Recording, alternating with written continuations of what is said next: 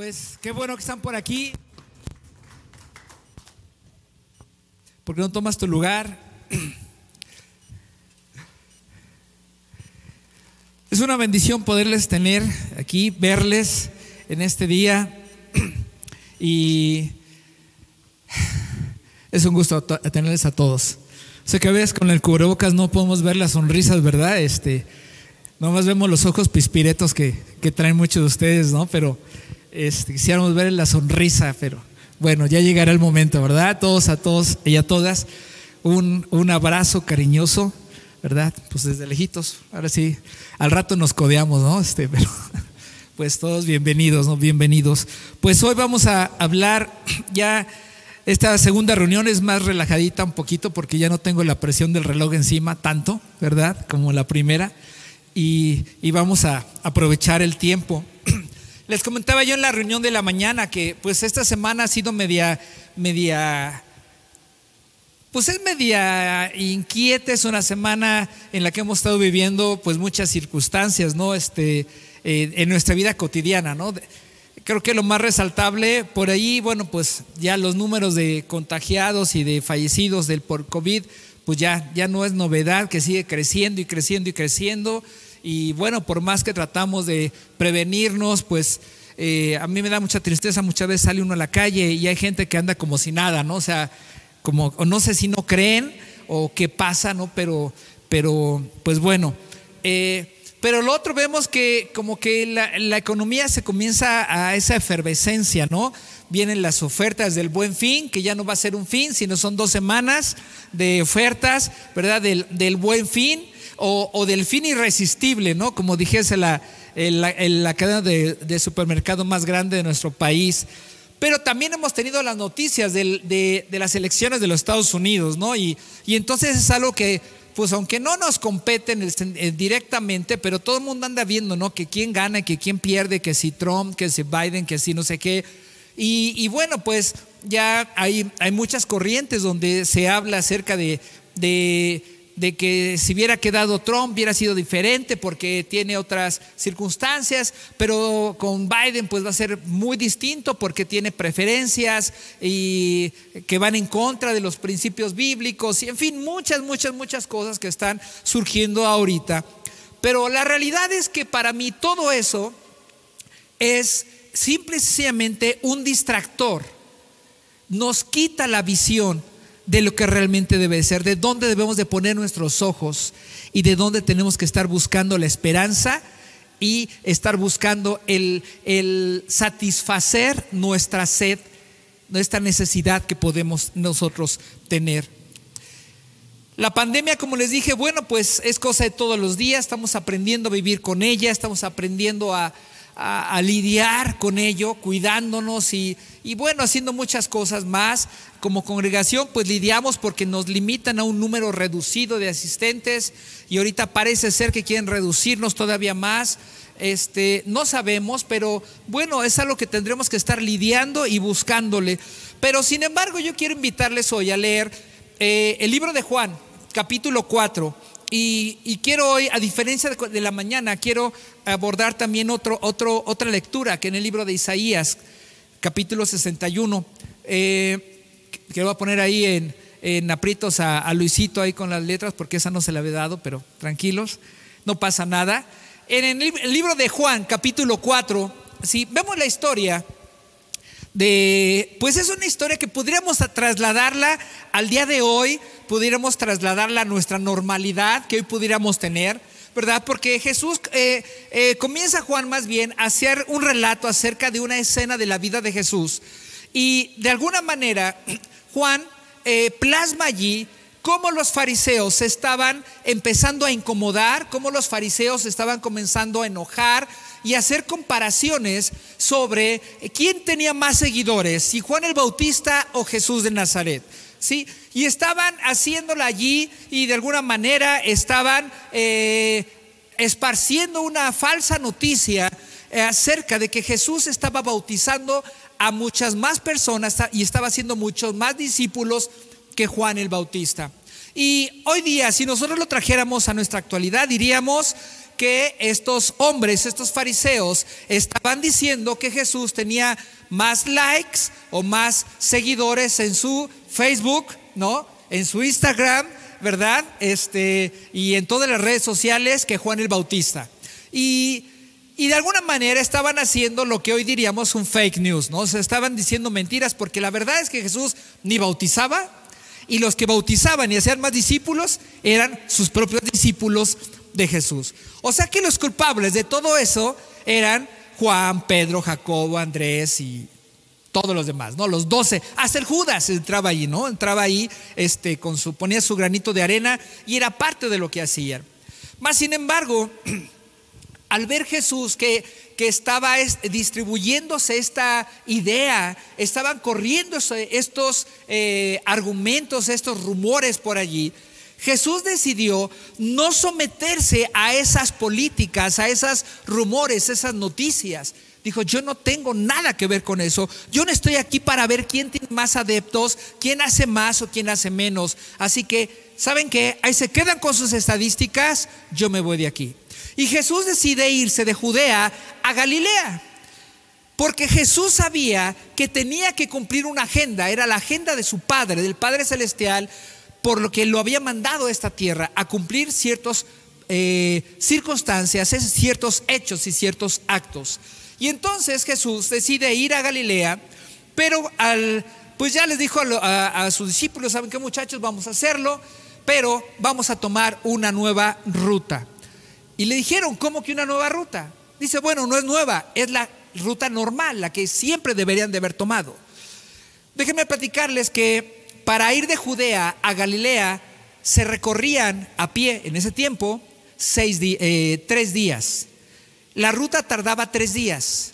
Pero los judíos, como tenían un odio jarocho, ¿verdad? Sobre los, los samaritanos, los odiaban y no se podían llevar con ellos, preferían rodear todo para poder llegar hasta Galilea. Y entonces un viaje que podían hacerlo en tres días, se aventaban seis días. ¿Cuántos días? Seis días. Hacían el doble de tiempo. Y no solamente era el doble de tiempo, sino era el doble de esfuerzo y el doble de gasto, porque tenían que, buscar dónde hospedarse y también tenían que comer. Entonces era mucho más trabajo, mucho más desgaste, mucho más todo. Pero Jesús, como es era un hombre sabio y él sigue siendo un hombre sabio, él dijo, no, vamos a irnos por el camino normal donde vamos a tener que atravesar el área de Samaria. Y entonces Jesús decide caminar por ahí, los discípulos no, repelaron, dijeron, está bien, más fácil, más rápido, llegamos más pronto, así que se fue Jesús eh, eh, caminando por, por ahí. Pero sin embargo, déjame decirte que Jesús no toma caminos alternos. O sea, pudiéramos pensar que Jesús toma un camino alterno o un atajo para llegar de Judea a Galilea. Y la realidad es que no fue así. Jesús no tomó ningún atajo, ningún camino alterno. Jesús lo que hizo fue tomar la senda que tenía que ser. La senda que estaba marcada por naturaleza para llegar de Judea hasta Galilea. Los demás, porque no querían enfrentar sus fracasos, sus enojos, sus rencores, sus envidias, preferían darle la vuelta. Como muchos de nosotros lo hacemos hoy día, preferimos rodear las cosas y no encarar directamente a, las personas, a los hechos, a los actos o al trabajo, a lo que sea, porque preferimos darle la vuelta. Mas, sin embargo, nos cuenta la palabra en el capítulo 4 de Juan, en el verso 4, verso 5 y verso 6, donde dice que, Jesús pues tenía que pasar por Samaria y que llegó a un poblado samaritano llamado Sicar y da ahí como que la razón, ¿no? Da las coordenadas de dónde estaba exactamente el lugar, porque dice que eh, ese Sicar estaba cerca del terreno que Jacob, el patriarca, le había dado a su hijo José y ahí también estaba el pozo de Jacob. Pero si ahorita no tengo la cita aquí a la mano para traer referencia, pero la historia dice que cuando eh, emigró el pueblo de, Israel de Egipto a la tierra prometida, dice que se llevó los huesos de José, porque José en vida había hecho jurar que se llevarían a sus huesos a la tierra prometida. Y dice la escritura que los huesos de José fueron sembrados, les iba a decir, no, fueron enterrados, fueron puestos, ¿verdad? En esta zona, en esta tierra, ¿sí? En esa heredad. Así que tiene mucho contexto, tiene mucha connotación muy importante que no nos vamos a tener por ahorita sino que vamos a pasarnos al, verso 7 y 8. Y allí nos habla que Jesús estaba fatigado del camino. Nosotros hemos visto a un Jesús y a veces nosotros creemos en un Jesús que todo lo puede, que todo lo sabe, que Jesús no hay nada que se le interponga. Pero déjame decirte que el verdadero Jesús que nosotros debemos de conocer es el Jesús que es 100% Dios y 100% hombre. Él conoce y ha vivido en carne propia cada uno de tus fracasos, de tus sufrimientos, de tus victorias, de tus derrotas, de tus alegrías y de tus tristezas. Él te conoce al 100% porque es 100% Dios y 100% hombre. Así que cuando Él estuvo sobre esta tierra, Él se cansaba. Y dice aquí que estaba fatigado del camino y dice que se sentó junto al pozo y el pozo de Jacob.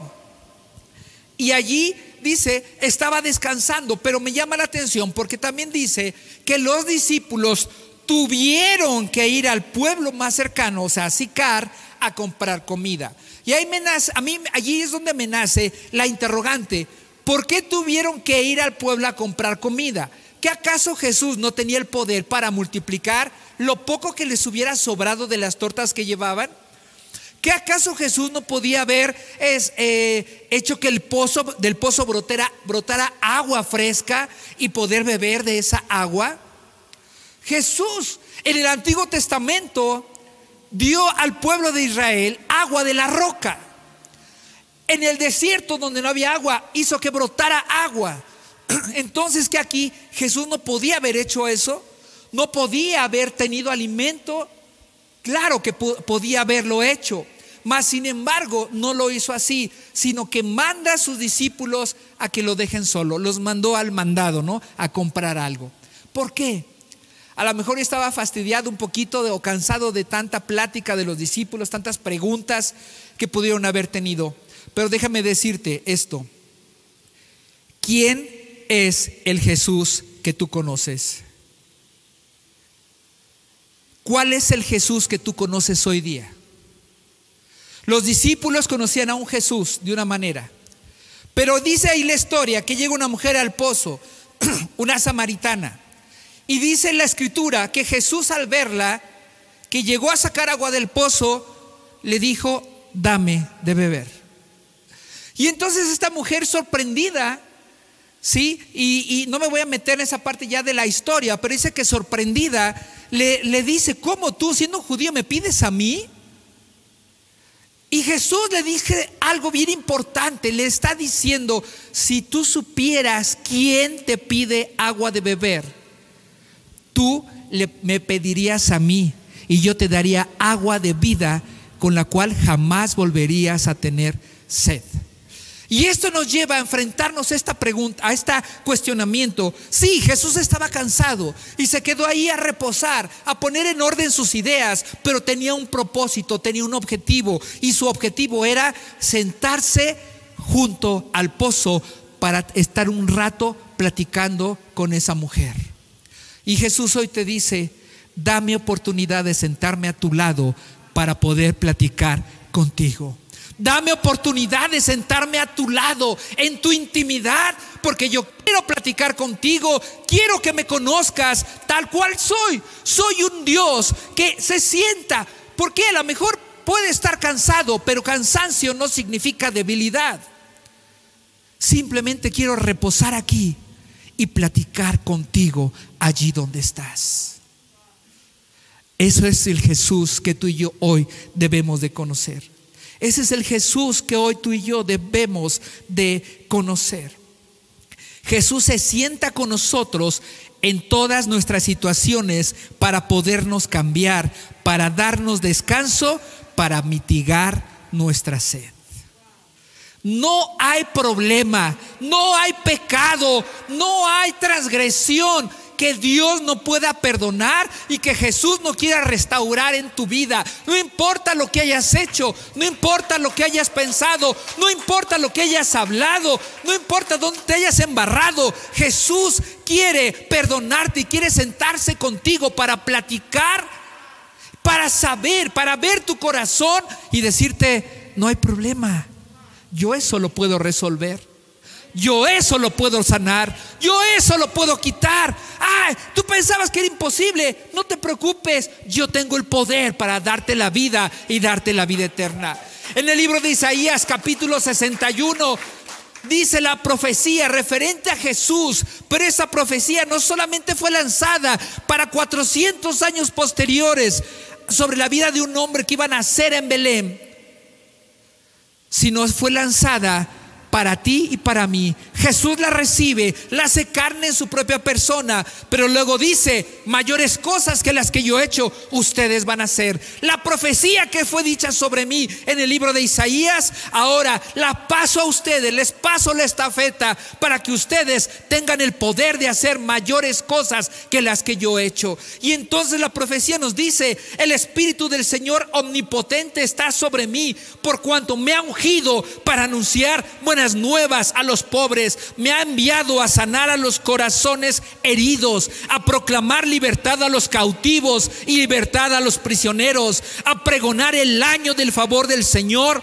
y el día de la venganza de nuestro Dios, a consolar a todos los que están de duelo y a confortar a los, a los dolientes de Sión. Me ha enviado a darles una corona en vez de cenizas, aceite de alegría en vez de luto, traje de fiesta en vez de espíritu de desaliento. Serán llamados robles de justicia, plantío del Señor para mostrar su gloria. Reconstruirán las ruinas antiguas y restaurarán los escombros de antaño. Repararán las ciudades en ruinas y los escombros de muchas generaciones. Eso es lo que Dios habla en nuestras vidas. Jesús llegó a hablar eso a esta mujer en samaritana. Jesús llegó a decirle, dame de beber. Pero cuando Jesús le pide agua, porque Jesús tenía sed, Jesús lo utilizó para abrir la puerta del corazón de esta mujer, porque esta mujer abre su corazón y comienza primero a recriminarle las diferencias que había entre ambas naciones, judíos y samaritanos, no nos llevamos. Pero Jesús le dice, sabes, los verdaderos adoradores adoran en espíritu y en verdad. Sabes, yo soy el agua de vida. El que bebe de mí jamás volverá a tener sed. Yo soy, yo soy el que te da la libertad. Tú has vivido con diferentes hombres y con el que vives ahora ni siquiera es tu marido, pero yo soy el que te puede dar agua que sacie tu sed, agua que jamás vuelvas a necesitar mendigar amor de alguien, sino yo soy el que te puede dar la restauración. Y aquí es donde nos dice que Él puede restaurar todo lo derribado, todo lo antiguo, todo lo destruido aún por generaciones, Él puede restaurar tu casa, tu familia, tu esposa, tus hijos, tu vida. Todo lo Él lo puede restaurar porque Él es el poderoso. Él es el que es por los siglos de los siglos. Y dice en el libro de Juan capítulo 1. Dice, en el principio ya existía la palabra y aquel que es la palabra estaba con Dios y era Dios. Él, él estaba en el, principio. Por medio de Él Dios hizo todas las cosas. Nada de lo que existe fue hecho sin Él. En Él estaba la vida y la vida era la luz de la humanidad. Está hablando de Jesús. Jesús no es solamente aquella historia, que normalmente vemos en abril, en Semana Santa, o vamos a ver ahora en diciembre, en el pesebre que se pone al pie del árbol de Navidad, o de la historia del niñito de Belén, o del espíritu de la Navidad. No, no es ese Jesús. No solamente es esa fábula, no sino Jesús es el Hijo de Dios, es la palabra misma que estaba desde el principio porque ya existía, que estaba desde el principio, desde antes del principio porque ya existía. Y nos dice el verso 14, entonces la palabra se hizo hombre, se hizo Jesús y vino a vivir entre nosotros y estaba lleno de amor inagotable y de fidelidad y hemos visto su gloria, la gloria del unigénito Hijo del Padre. Jesús, ese Jesús es el que te da libertad. Ese Jesús es ante, todo, ante el cual todo demonio dobla sus rodillas y sale huyendo porque no le puede contener. Jesús es aquel el que tiene el poder para quitarte todo mal carácter, todo temperamento, toda tristeza, toda amargura, porque Él te llena de paz. Esta mujer, imagínate, había tenido cinco o seis maridos y nadie le podía saciar. Nadie. Y Jesús le dijo, yo soy esa agua de vida que puede saciar tu sed espiritual y tu sed física. Jesús, Jesús, Jesús. ¿Por qué no repites ahí donde estás? Dile Jesús, Jesús. Dile Jesús tú eres mi agua de vida. Tú eres mi agua de vida. Dice terminando el capítulo 61 de, de Isaías. Dice, porque así como la tierra hace que broten los retoños y el huerto hace que germinen las semillas, así el Señor omnipotente hará que broten la justicia y la alabanza ante todas las naciones. Cuando el Espíritu de Dios viene sobre nosotros y cuando el Espíritu de Dios te trae libertad y hay apertura de tu vida para que entre a vivir Él en ti y transformarte, entonces viene un renuevo al 100% en tu existencia. Por eso te pregunto hoy, ¿lo que has conocido de Jesús es todo? Y yo te respondo, no, no es todo. Pero te lanzo esta este reto. ¿Te vas a conformar con lo que conoces de Jesús? ¿Te vas a conformar con eso nada más? ¿O estás dispuesto a ir y recorrer la milla extra? ¿Qué estás dispuesto? ¿Qué estás dispuesta? ¿Qué conoces de Jesús? ¿El Jesús de religión? ¿El Jesús de tradición? ¿O quieres conocer a un Jesús verdadero? A un Jesús que transforma a un Jesús que cambia vidas. A un Jesús que hace que todos los demonios salgan así huyendo. A un Jesús que transforma los pensamientos y las intenciones del corazón.